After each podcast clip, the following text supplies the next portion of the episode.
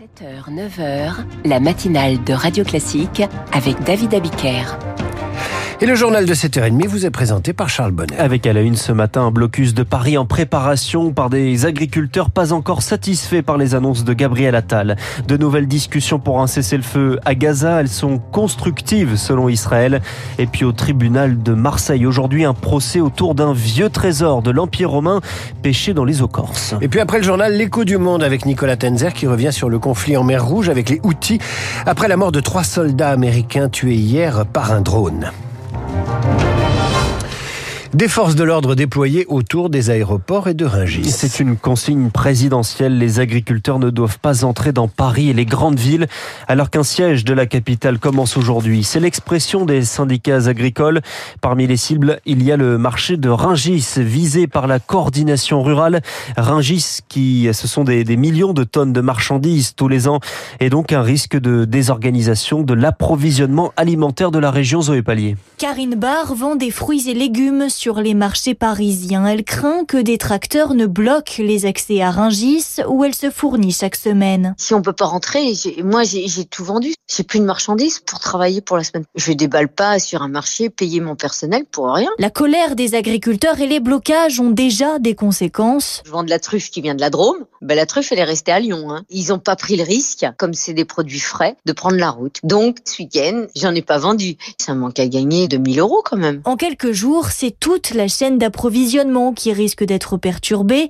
Franck Delvaux, président de l'UMI Paris, principal syndicat de l'hôtellerie-restauration. Par exemple, le poisson qui arrive euh, quotidiennement, si on n'est pas livré, il y aurait énormément de problèmes. Surtout à côté de ça, bloquer Rungis, bloquer Paris, ça va relancer le télétravail. Tout ce qui nuit au commerce, en fait, au petit commerce. La plupart des restaurateurs, c'est des TPE qui euh, ne peuvent pas se retrouver sans travailler pendant plusieurs jours. Grossistes, primeurs et restaurateurs, tous redoutent que les consommateurs ne se tournent vers la grande distribution distribution, mieux armés pour s'adapter et faire face à la désorganisation. Et 15 000 policiers et gendarmes sont déployés dans le pays avec pour consigne de sécuriser plutôt que d'intervenir sur les blocages. Chloé Sénard, des blocages qui vont se multiplier cet après-midi autour de Paris. Oui, à partir de 14h aujourd'hui et pour une durée indéterminée, en tout 8 points de blocage sur les autoroutes à proximité du périphérique parisien. Par exemple, sur l'A1 au nord de l'aéroport Roissy-Charles de Gaulle et sur l'A15 près de Gennevilliers. Des barrages aussi sur sur la 4, la 5, la 6, la 13 et la 16.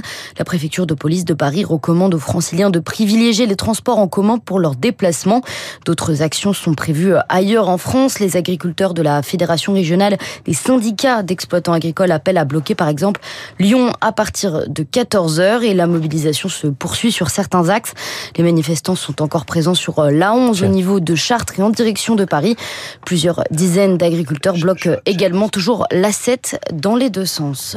Chloé Sénard, une mobilisation maintenue faute d'annonces suffisantes. Gabriel Attal le reconnaît lui-même. Il était hier en Indre-et-Loire.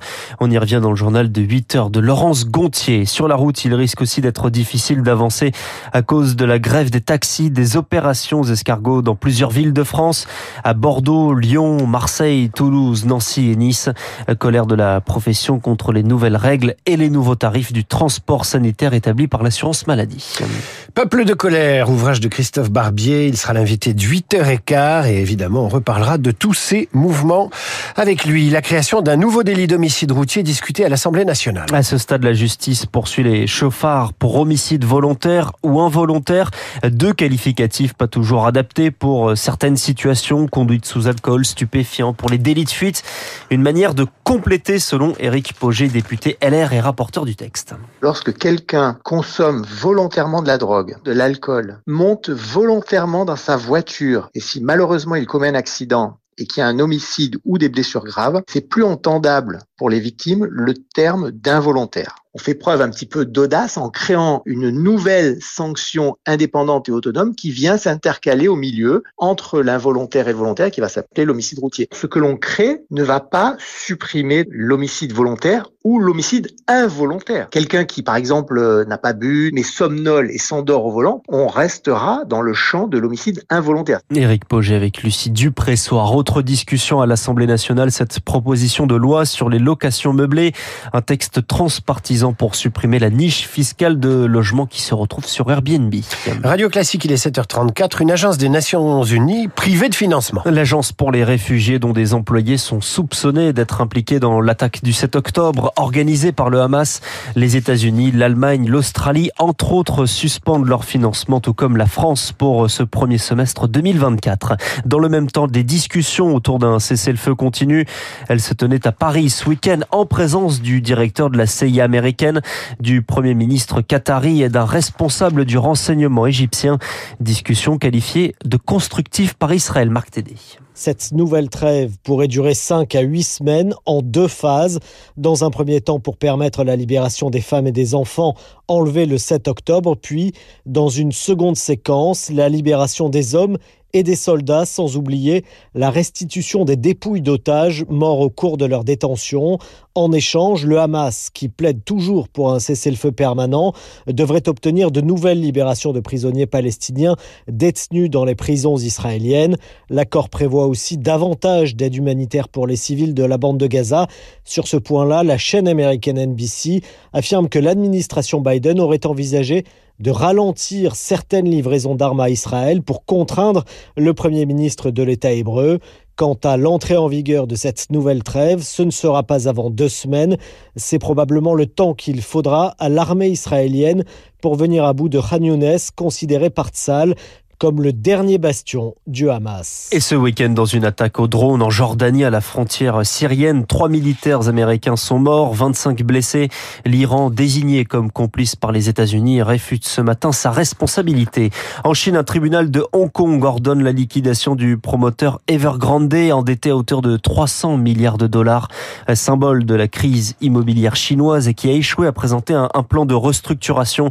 Après cette annonce, l'action d'Evergrande a chuté de près de de plus de 20% à la bourse de Hong Kong. Et on en vient désormais à ce procès teinté de mystère qui s'ouvre à Marseille aujourd'hui. L'histoire d'une chasse au trésor dans le golfe de Lava. C'est en Corse, là où se trouvaient plusieurs centaines de pièces d'or datant du 3 siècle. Des objets de l'Empire romain estimés à plusieurs millions d'euros. Il y a déjà eu une première condamnation il y a 30 ans, mais cette fois-ci c'est un plat en or massif qui est au cœur du procès Rémi Pfister. Le tribunal veut surtout comprendre comment le trésor s'est retrouvé là. Un matin de novembre 1985, Franck Biancamaria part pêcher des oursins dans une petite crique qu'il connaît bien, tout près des côtes, à moins de 2 mètres de profondeur. Il trouve une pièce, puis 10, puis des centaines. Pendant des semaines, il va discrètement les écouler à Paris chez des numismates. Des millions auraient ainsi été amassés pour ces écus romains extrêmement rares. Mais un an plus tard, Félix est interpellé, ce qui lui reste du trésor est saisi, et il est condamné à 18 mois de prison avec sursis pour détournement d'épave.